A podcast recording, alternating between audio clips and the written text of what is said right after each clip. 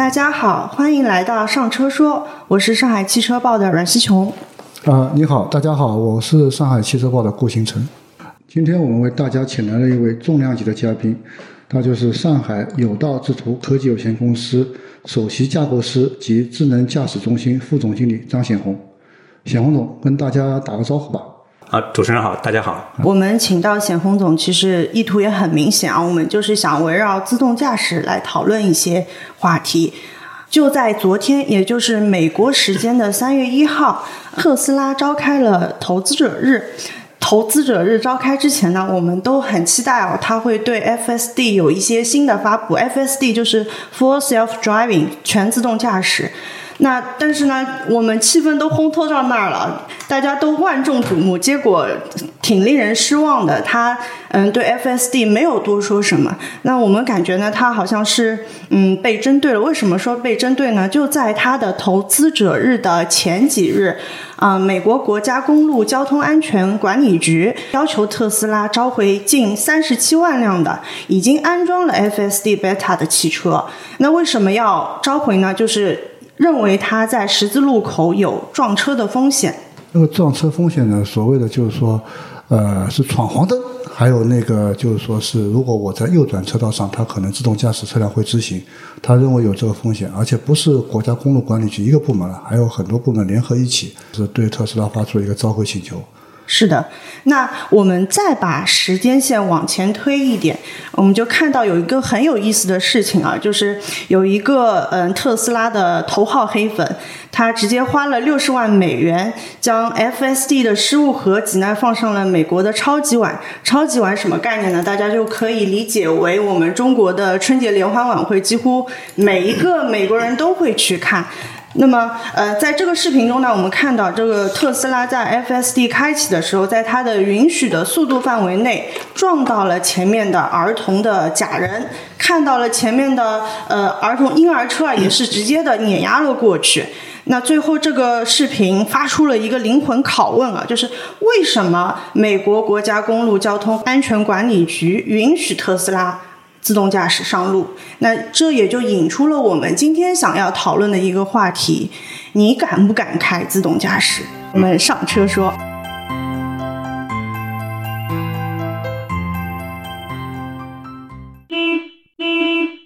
呃，那小冉，我问一下，你有体验过自动驾驶吗？呃，我首先是对自动驾驶不是那么的信任，就至少我从消费者角度看到媒体上有很多关于自动驾驶事故的一些呃问题出现，那也就导致了我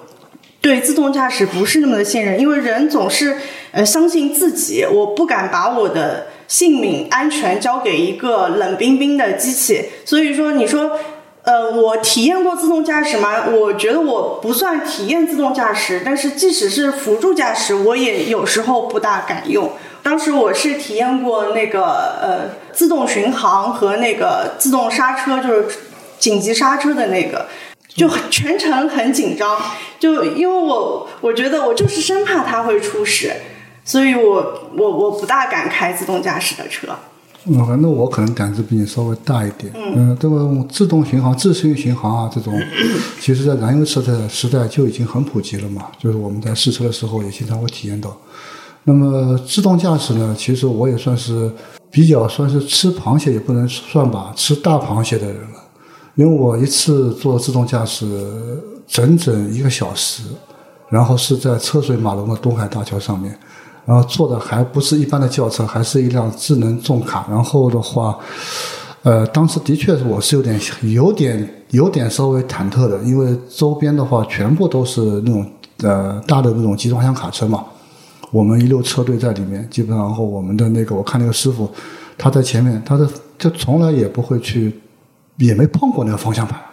然后我们就一路从那个一头开到另外一头，再从另外一头开回来。是吧？当然，这个就是说是，我觉得也是一个非常宝贵的一个经历了。我从这个点来这点来看的话呢，我觉得自动驾驶其实还是有它的一个可期待的一个未来的。我我这样的话，本来我对自动驾驶跟你的感官是一样的，但是我这么经过这么一次体验以后，我觉得哎，还蛮好的。当然了，这个呃，关于自动驾驶这一块的话，我觉得还是显红总，你 我我想我很好奇的问一下，呃，您第一次坐上自动驾驶的这么一个车，您是什么感觉？呃，我第一次坐可能跟袁老师也有点像啊。第一次第一次上去的时候是实际上肯定是有担心的，因为平时自己开车开习惯了，包括在高速道路或者说城市这种道路里面开车开习惯了之后，你自己有自己的驾驶习惯。嗯，你第一次上车的时候，你会会期待说这个车可能跟我一样的习惯，比如说比如前面有一个很慢的车，那从我的习惯来说，我觉得这个车可能什么时候开始我就我就开始踩刹车了，但是。第一次上自动驾驶车，往往跟自己落差是比较大的，因为他的习惯不是我的习惯，所以我在最开始在一四年、一五年开始做自动驾驶，我第一次上车的时候其实很紧张，在车上，我记得当时在那个京沪高速 G 二上面，包括嘉闵高架上坐下来就是一身汗，因为当时很紧张，因为担心该变道的时候它不变道，或者说前面有一个有一个禁止车辆的时候，担心它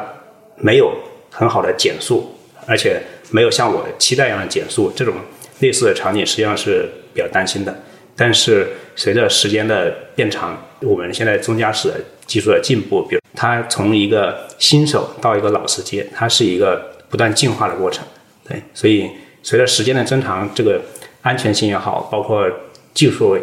它的先进性也好，其实都在。一步步提升。那现在的话，其实的话，咱们这个呃各个城市啊很多地方都开展了那个就是 L 四就级别的这么一种测试嘛。嗯。是乘用车的一些测试，就大家都可以认为说自动驾驶的这么一个时代可能离我们是越来越近了。嗯，对。但是这样的话，就同时的话，我们也有一个疑问啊，就是我们经常在高架上面会看到有的人在开车的时候，就是说，呃，很容易就看到头一歪就看到了，就手是不握方向盘的。对。然后再看手机的。或者在干什么事情的都有，就是说，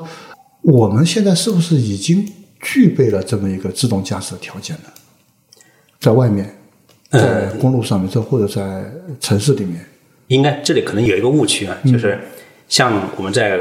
乘用车、在量产车上面看到高速公路上面也好，城市道里看到有人把方向盘放下来自己在玩手机，这个就是明显的是把辅助驾驶当成自动驾驶用。因为现在自动驾驶真的在一些典型的场景，比如说我们说一些部分场景里面，实际上它是具备落地的条件。但是在这种完全开放的，比如城，特别是城市道路，如果要做到完全手和脚和眼在车上睡觉，现在是还是有很大挑战的。所以这一块儿里面，这块涉及到一个自动驾驶它技术的它的泛化能力。我在这个场景里面，在高速上面看到的东西和在城市道路里面看到东西，它有可能城市道路更复杂。有些东西，比如说。路上有有一些小猫小狗，高速上面可能根本就没有，但是城市道路它会有，所以这些是我们要从一个相对简单的场景到一个复杂场景里面需要做的事儿。那这部分里面实际上现在还是呃需要一点时间，就是你要把自动驾驶用在城市道路上面去完全做无人，这个还是挑战还是比较大的。但马斯克的那个 FSD 的话，它好像就是说。它其实虽然现在不再叫是呃自动驾驶了，它现在也叫辅助，对吧？对这就不出事儿叫自动驾驶，出事儿叫辅助驾驶，是吧？但是我看在抖音上面很多视频，包括他很多视频的演示，他其实也就是人是完全交给车辆去控制了，这么一种感觉。对，他是有意无意的，它就告诉你我的车就是自动驾驶，当消费者觉得它就是自动驾驶。那么我还有个问题，就是说自动驾驶，刚刚您讲的辅助驾驶。现在很多人又在讲一个概念叫智能驾驶啊，这当中我我不知道，就是因为很多时候的话，就说也不好说，他们呃销售会在故意的去混就混淆概念了。嗯，他有的时候会会用就是智能驾驶来打一个擦边球。嗯，那么智能驾驶到底是属于辅助驾驶范畴，还是属于自动驾驶范畴？那从我的理解啊，我觉得智能驾驶应该包含。辅助驾驶和自动驾驶，智能驾驶是一个比较宽泛的一个概念。嗯，我们如果按照自动驾驶这个分级来说，它可以从 L 一到 L 五，这都可以叫智能驾驶。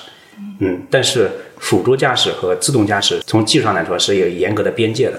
比如说，美国工程协会在一四年的分级的定义，从 L 零到 L 五，从最开始人类驾驶到完全的自动驾驶，它的 L 三是一个分界线。并且它在二零二一年的时候把这个分界线定义的更清楚了，就是它已经很明确的讲，L 三以下，L 一、L 二就是辅助驾驶，L 三、L 四、L 五才能叫自动驾驶。那中国在二零二二年的时候也发布了自动驾驶等级标准，其实跟这个类似，也是在 L 三、L 四、L 五这部分可以叫自动驾驶，但是 L 一、L 二就是辅助驾驶。那这个对于普通的人来说，其实很难理解什么叫 L 零、L 一、对 L 五。对，是的，那从一个普通的认知来讲，可以理解成，比如说 L 一就是手或者脚是可以放开的，我两个只能放一个，我我可以手不握方向盘，或者我脚不踩刹车油门，这一部分交给车来做，这个是属于 L 一。那 L 二是什么？就是我手和脚都可以放开，都可以一段时间内放开，但是我的眼睛不能放开，我眼睛得盯着往前，所以这叫手和脚是可以放开手脚，这是 L 二。那再往上 L 三其实就是我手和脚和眼都可以放开，就是脱手、脱脚、脱眼这三个同时脱掉，那实际就是进入 L 三的范畴，它就属于自动驾驶了。因为我在车上我就可以睡觉了，因为我眼睛不用看，那有可能可能睡觉的时间更长一点。然后再再到 L 四，实际上就是再往上，我们用常规来说就是脱脑。L 四里面我脑子可以不不用转了，我的 L 三里面脱手、脱脚、脱眼的，我脑子还得还得转，还得考虑这个场景是不是很复杂。L 四里面就是可以脱脑，就是我完全是可以不用思考的，交给这个自动驾驶车，但是它有一定限定性，比如说在限定的区域里面，或者说在一些限定的场景里面，就是 L 四是有限定的，L 五就是完全所有中国的农村、乡镇，包括闹市区都可以去，这是 L 五。所以方向盘也可以不要了。方向盘也不要了，油门刹车可以都可以不要了，这就是 L 五。所以现在像我们大部分乘用车上体验的，如果是量产的车的话，体验基本上都是在 L 一和 L 二。那还有现在很多在我们性能上面或者功能上有体验，就是 L 二不停的加嘛，L 二加加加几个加，或者到二 L L 二点九，但是都是在 L 三以下，这些都是属于辅助驾驶的范畴。对对我最多的见过有五个加的，哎，对，是的。所以我能不能这样理解，就是我们现在市面上我们买得到车的所有所有所谓的有自动驾驶功能，其实都是辅助驾驶，他们都没有达到自动驾驶呢。对，这个可以说有可能是有的是超级辅助驾驶，但是它都是辅助驾驶。因为在我们这个分级定义里，包括中国的这个等级定义里面，它写了一个明确的一条，就是辅助驾驶，它的如果出了问题，它的责任实际上主责是人的，因为这个是辅助驾驶。但是你如果说这个车是自动驾驶，那这个责任就是系统。所以定义了一个相对比较清晰的一个责任界定，就是 L 二及 L 二以下的责任在人，L 三及 L 三以上的责任在系统。这个是在这个标准里面是做了比较清晰的认定的。看来所以说以后就是说在车上，如果你的车比较先进、新比较新，因为根据光去年上半年一个数据的话，就是说带有驾驶辅助功能的功能的乘用车的渗透率已经达到了百分之三十二以上。嗯，然后同比增长的话是百分之四十六，这个数据的话其实很吓人的。所以说我们基本上每买两辆车就有一辆是带有一个辅助功能的。那么我们的辅助功能日常的使用其实是要非常慎重的。就是说你像显红总刚刚说的，就是说你可以脱手脱脚，是吧？但是你绝对不能拖延。嗯，对，是吧就是咱们现在就是说，有的时候在有的时候买车的时候也也会宣传嘛，宣传我比如说我多多雷达，什么激光雷达、毫米波雷达、高清摄像头，还有什么索尼大法的摄像头类类似于这样的，就这个这种就我们呃，就是以前行业内称之为感知的这么一套东西的话，到底就是说我们消费者需要多少这样的感知，才能让我们放心的去使用呢？因为经常会有碰到，比如说天气不好的情况下面对吧自动驾驶、辅助驾驶情况，因为驾驾驶员疏忽大意而造成车祸的这么一个情况，这个你可以讲讲吗？嗯，这里面主要像不同的传感器，它的数量包括类型，实际上就是在考虑我们整个智能驾驶这个车辆在不同的环境下的适应性。比如说摄像头，摄像头我可以看车道线、看红绿灯，所以带颜色的摄像头是可以识别的。但是激光雷达它没有颜色，但是它可能看的，比如说距离，它看得更准。然后包括还有一些分辨率，它可以做的更精细的点云来去做识别。然后毫米波它可以穿透雨雾，这里这些传感器在不同的天气下面，或者说不同的场景下面，它的优势会更明显。比如说夜间的时候，摄像头有可能对于夜间车道线或者夜间里面黑处没有路灯的时候的一些行人，它的性能可能会下降，但是对于激光雷达，它就会看得很清楚，因为它不受光线的影响。对，所以你像我们自动驾驶车上面，先不讲它的算法的成熟度，就是从它的整个感知配置上面来说，它的摄像头或者激光雷达或者毫米波雷达，它的装的多的数量，可能决定了它硬件上面它可以支撑性能做得更好。就说其实还是要堆料，是吧？我们讲。但其实就是特斯拉一开始它是坚持纯视觉路线的嘛，然后最近又那个四 D 雷达又火了，也是被它带火的。您您怎么看特斯拉这个传感器的这个路线呢？特斯拉首先它是乘用车，它需要面向消费市场的。它在走纯视觉路线之前，实际上激光雷达是一个非常昂贵的。当时在一六年左右，一个激光雷达，比如一百二十八线的激光雷达，可能都可以。买现在一辆车了，几十万的成本，所以那个时候是完全是不太可行的一个量产方案。然后特斯拉的车它本身也是一个乘用车，它更多的还是辅助驾驶。嗯，所以刚才讲的，它的责任还是属于人，它可以去解决很多场景下的智能驾驶的体验。但是你看特斯拉，它应该没有承诺说我这个我这个车的自动驾驶可以 cover 全场景，它它肯定没有承诺过。实际上它的。它的目标用户是卖车，卖这个乘用车，决定了它的成本是有天花板的。那这个天成本有天花板，就意味着它的整个感知系统，它的选择的范围其实有限。嗯，呃，我倒是好奇一点，就刚刚你讲那么多呃摄像头啊、雷达什么的，我曾经看到过抖音啊，嗯，在一个高架上面有个车，它在呃可能是应该是开了辅助驾驶，然后再往前开，地上呢有两根车道线，很明显的。然后那高架呢，上面还有高架，然后它是夹在两个高架下面的一个高架，然后太阳呢正好从这下面晒了下来，嗯，然后有一条光线笔直的往前走，然后这个车就歪了，然后他就沿着那个不沿着车道线走，他沿着那个就是太阳光那个方向走，然后就笔直就撞到那个呃，也没撞出去，就撞到后来上了，嗯，对，这个这种情况下面是什么造成的？是呃摄像头不够高清，还是算法不够好，还是怎么说呢？其实这个就有点类似于，比如说我们人自己去开车，我对着太阳光开的时候，其实你也是看不清楚路的。对，就是摄像头，你摄像头本身就有这种局限性，就是摄像头有一个很大的一个我们叫 color case 呀，强光照射的时候，实际上它的性能会减退的很大。所以这一点，目前摄像头硬件技术它是没办法解决的这种场景，它可以去优化，可以去减弱，但是没办法完全的去 cover 这种场景。所以这种里面就需要多传感器来做冗余或者来做融合。您刚刚说的冗余是什么意思？比如说，我摄像头看不到的时候，我其他传感器可以看到。那么，如果说摄像头看到的东西跟其他传感器之间它有冲突，该听谁的呢？所以会这里面就靠算法来去做决策，来去做融合。里面它在这里面根据不同的传感器它的特性，然后不同的场景下面它的性能来去做融合，最后给到下游，相当于给到决策系统是一个比较可靠的一个结果。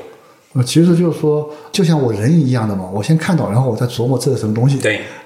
然后我再去执行。那么说到底，其实还是这个算法的问题，就是这个他那辆车的算法不过关，对，不过关，然后他认为这个阳光是一道笔直的线，对，是吧？那么就是说，其实我个人理解啊，就目前在这个状态下面的话，目前国内还是以辅助驾驶为主的这种情况下面的话，其实尤其在这种白天，嗯，强光下面，然后还有雨天。雨雾天气的时候，尽量是少用辅助驾驶，或者用辅助驾驶的时候，手或者是眼一定要在线，是这意思吧？对对，或者还有一些场景，比如说在晚上的下雨天，嗯，你在高架上开的时候，或者在这种高速上开的时候，灯光下面如果下雨，有一些水坑之类的，反光会很强烈。因为现在我们车上的辅助驾驶大部分还是主要靠摄像头，摄像头在这种情况下，它的置信度会比较低。就是路灯照到下下下面的水珠上，或者旁边的一些水坑上面，这个时候对摄像头的影响是比较大的。所以在这种情况下，在去用这个辅助驾驶时候是一定要注意安全，小心。就是说，一定得不能够完全把那个驾驶交给车子，是吧？包括交给车辆，我必须得自己留个心。呃，您建议是在什么样的场景下面可以去体验一下呢？就您作为一个就是说自动驾驶行业的一个大拿，也亲口吃了也不知道多多少只螃蟹了。嗯，应该说的是像高阶的辅助驾驶这一类功能，对吧？包括还有再往上高阶自动驾驶这一类。那如果是量产的乘用车这种这种高阶的辅助驾驶的话，那实际上在比如说在高速道路，还有城市间的这种快速道上面，这种包括高架，比如说上海的中环这上面，实际上在这上面是呃这些辅助驾驶还是能帮人缓解很多疲劳。包括它可以让人更放松一点，我觉得这个现在是可以做到的。现在包括有很多车厂也在做这个事情。然后，如果是再往高阶的，比如说 L 四的这种完全无人的这种，那可能在部分场景，比如说现在有些典型的场景里面，就像我们现在在做落地的这些，但是这种更多的面对的是 To B 的客户，因为我们车上本来就没有人，它更多的是强调是去减少驾驶员，或者说就直接去承担驾驶员的安全员的工作这一类。里面它是也是具备这个条件的。那还有一类就是呃 L 四的乘用车，Robotaxi 这一类，Robotaxi 现在呃更多的还是在一些划定的区域里面也能做到一定的水平，这个也是可以去体验的。呃，就像您说的，就是说已经有很多公司在做这东西，然后现在我们的自动驾驶也无限接近 L 三了。那我们消费者大概什么时候能够体验到这样的一种？嗯，就是说是真正的，不是在封闭区域里面，就是说打一辆 Robotaxi 啊这种体验。现在实际上已经有很多这种体验了，包括乘用车量产上面，只不过它可能有它的 ODD 会有一些边界。如果是要在城市道路里面，比如说完全，比如说上海全市区里面有这种体验的话，我估计还需要个几年时间，完全做到量产。哦，如果我们自动驾驶以后大家可以享受自动驾驶的话，我们因为自动驾驶。最重要的一个目的就是，其实就是让我们的解放驾驶员嘛，让人享受这个驾车生活嘛。嗯。那么，是不是我们必须得是，也是将来一样的，像某些地方的话，路灯杆上全部是摄像头这种，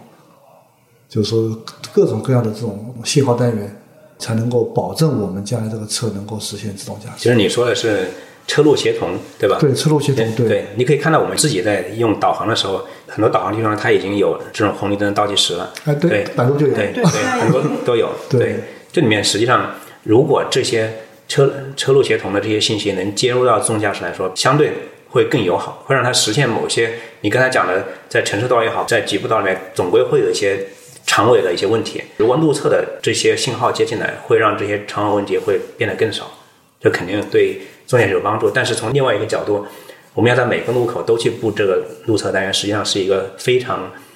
大的一个一个投资，一个城市建设。对，这个可能是一个更高维度的，就有点像城市规划。城市的基础设施都要去换掉。对对对，那样的话，可能就是说，我们以后是需要有一个更先进的方案来替代，目前也是是一个过渡方案。嗯。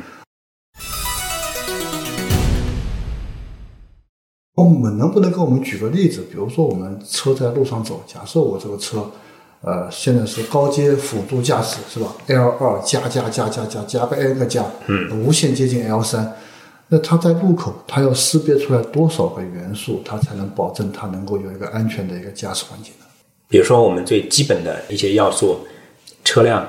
行人，车辆里面可可能还要分小轿车。还有公交车，因为在路上跑，还有公交车，还有其他的货车等等。然后行人里面要你要区分小孩儿还是成年人，还有是说在旁边站着不动的人，还是说一个他准备过马路的这种人。还有像一些电瓶车、自行车，这些都是要识别的。那还有一类，像我们现在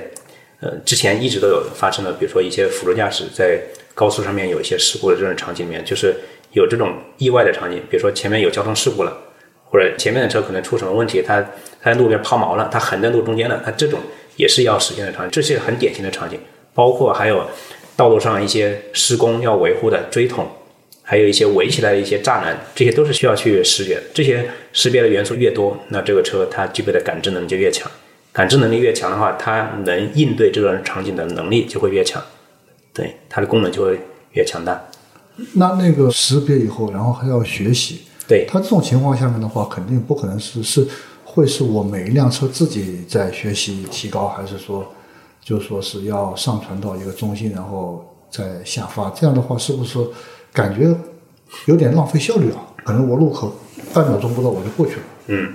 这里面可能有一点有有一种就是现在很多公司实际上它通过很多年的这种技术研发，它自己本身积累了很多数据，比如说上百万张、几百万张的这种。摄像头的数据，包括激光的一些数据，它本身它已经具备这个基础。那在这个基础之上，它需要针对一些新的场景，再去识别一些新的元素。比如说，一个锥筒，它以前不认识的，那它就需要去把这个锥筒的图像能识别到，识别到它是一个锥筒。那这个就需要它去提取、训练加标注这么一个过程。这个对于目前来说，这个深度学习它是需要的。我们现在有的是在这个车上车上法上车之前就已经有具备这个基础了。还有一部分就是您刚才讲的，我第一次看到。第一次看到之后，就需要我们车端能把这个他不认识的场景能获取到，然后传到云端，学习完了之后再部署到我们的车端。这这确实是这么一个过程。我很好奇，就是他学习到什么程度啊？就是因为我们说，呃，我们这个辅助驾驶其实是提高我们驾驶的安全性能的，帮助你去提高安全。但其实机器也会出错，人也会出错，每个人都有出错的概率。那我们这个东西学习到什么程度？我认为 OK，它是安全的，它可以比人安全了，可以上车了。就有一个有一个指标，就是比如说它的识别率，或者说召回率。比如说我们在还是以刚才这个锥桶也好，以这种自行车也好，我给算法里面输入一千张图片，它的误识别率是多少？所以这个是一个考核指标。不是前段时间都在说，去年尤其是去年，很多做 L 四自动驾驶的一些科技公司，要么倒闭，要么裁员。嗯，就是说，按照刚刚您讲的，就是说是我们这个自动驾驶的话，这一块的话，其实很有前景，或者是而且是已经就是说发展的蛮快的了嘛。为什么这些公司会倒掉呢？其实你刚才也提到了一个前提是 L 四 L 四公司它可能现在有一点就是。我做 L 二里面，实际上因为乘用车已在量产，所以是有落地的场景的。嗯。但是 L 四里面需要去把它落地，实际上是这个难度会更大。比如说我们在乘用车上面去做 L 四的落地，那现在能看到的就是无人出租车 （Robotaxi）。但 Robotaxi 但目前来说，可能相对相对它还时间还需要比较长一点。那如果有的公司在还没有找到一个很好的商业模式落地之前，那它可能由于人员或者一些其他的方面的一些原因。它撑不下去了，那可能就会倒闭。那如果找到了一条可以商业化落地的的一个商业模式，那实际上是可以支撑它的技术继续去落地，继续往前走。就是它可能会降级，比如刚刚您说的是 L 四，您刚刚打的比方很形象，就是说手脚眼脑，嗯，是吧？那个都可以放松。那我们是不是可以先退一步，先把手脚眼给放给解放出来？对，是吧？对，所以现在其实你可以看到，原来有一些。不少的做 L 四的自动驾驶公司，现在它开始拿去做 L 二的解决方案。实际上，这就是他在做他的商业模式，在把他技术尽量的去做落地。嗯，我感觉就是一开始我们做自动驾驶的时候，就是有有两种做法，有一种公司是从 L 二慢慢做做到 L 四，然后有的公司就直接做 L 四。那现在倒倒退，他们倒退回来又去做 L 二，是不是意味着我直接做 L 四是实现不了的？因为 L 四要去做商业化落地，比 L 二呃会更难一点。因为 L 四目标就是无人嘛，要把车上人完全撤掉。实际上这里有有很多要做的事情，除了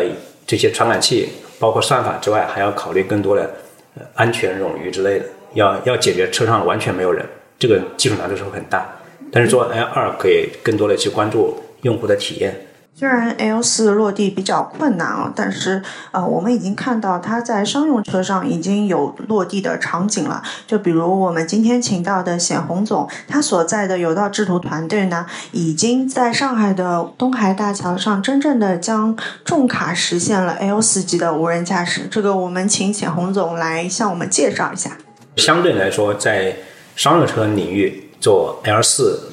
做去做商业化落地会。更容易一点，更简单一点，因为刚才您讲，我们是在部分场景里面，相对封闭的一个场景里面，或者说叫半封闭的场景里面，我们不是去做一个完全开放的场景，在一个相对封闭的场景里面，很多问题是是可解的，是可以把它完全的弄清楚的，没有它的未知的东西会少很多。比如说我们在东海大桥，东海大桥这条路我们跑了好几年，实际上我们已经对它。非常了解，它可能会遇到一些什么情况，包括遇到了一些突发的情况或者天气的情况，我们都很了解。包括还有我们现在 L V 在落地的港口里面，港口里面它的一些场景，包括一些需求，其实都是在这个圈子里面，它是一个比较我们讲 O D D 是很明确的。所以在这种场景里面去做无人去做自动驾驶，相对一个全场景面做无人相对更简单一点，所以它的落地的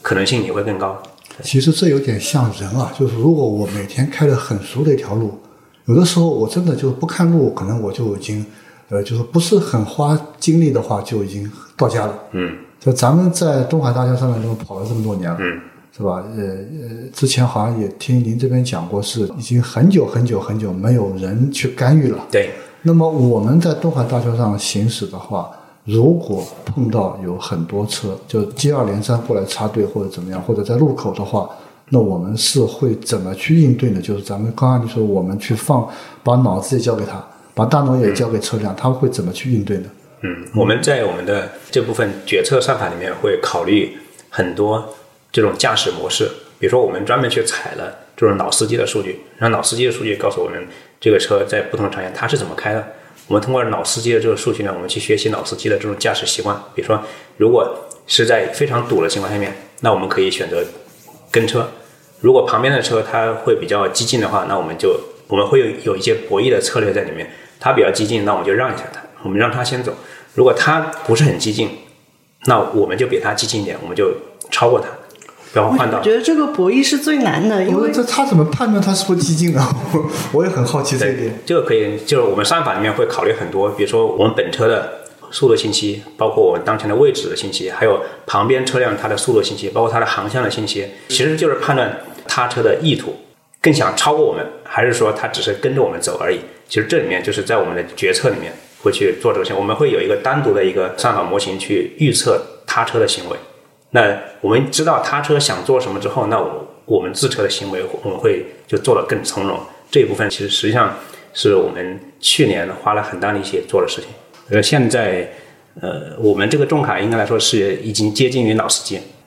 去年第一次我们把安全员从主驾撤下来的时候上车了，我当时上去的时候我没有那种感觉，以前上车了会觉得紧张，那次一点都不紧张，觉得是那个时候是把主驾的主驾位干脆就没有了没有人了。对就我那次还是主驾位上有个有人有一个安全员的是吧？对对，我问了，当时问了那个安全员，我说你是什么感觉？我说你从原来是在主驾，这个刹车包括方向盘都掌握在你的手里面，你现在在后排，你现在什么感觉？他说感觉很放心。当时我就我就觉得这个重卡的它的技术跟几年以前它的整个体验也好，安全性也好，比几年以前是一个非常大的提升。怪不得就是很多体验过自动驾驶的人都说再也回不去了，是是吧？嗯，虽然说我至今我还没有完全正式的把我的嗯这个交给车啊，我也不暂时不想，我觉得我还能开，我还能开几年。那那我觉得就是我我个人感觉这个过程就是这个信赖感是需要，就像您说，您开了那么多时间才才渐渐的去信任它。这个对于消费者来说，其实也是需要一段时间去适应它、去信任它的。嗯。然后你理论上你知道哦，它是比你安全的，但是你的情感上其实是个人情感上是很难达到的。十分感谢写红总的分享，也感谢大家收听这期的上车说。在这期节目中呢，我们了解了更多关于自动驾驶和辅助驾驶方面的知识。我们知道，目前在售的啊、乘用车都是辅助驾驶，它是不能当自动驾驶开的。虽然它能放松我们的手和脚，但是眼和脑还是要在线的。同时，因为机器也是会犯错的，所以我们在使用的过程中有很多场景还是要注意，尽量不要去使用辅助驾驶。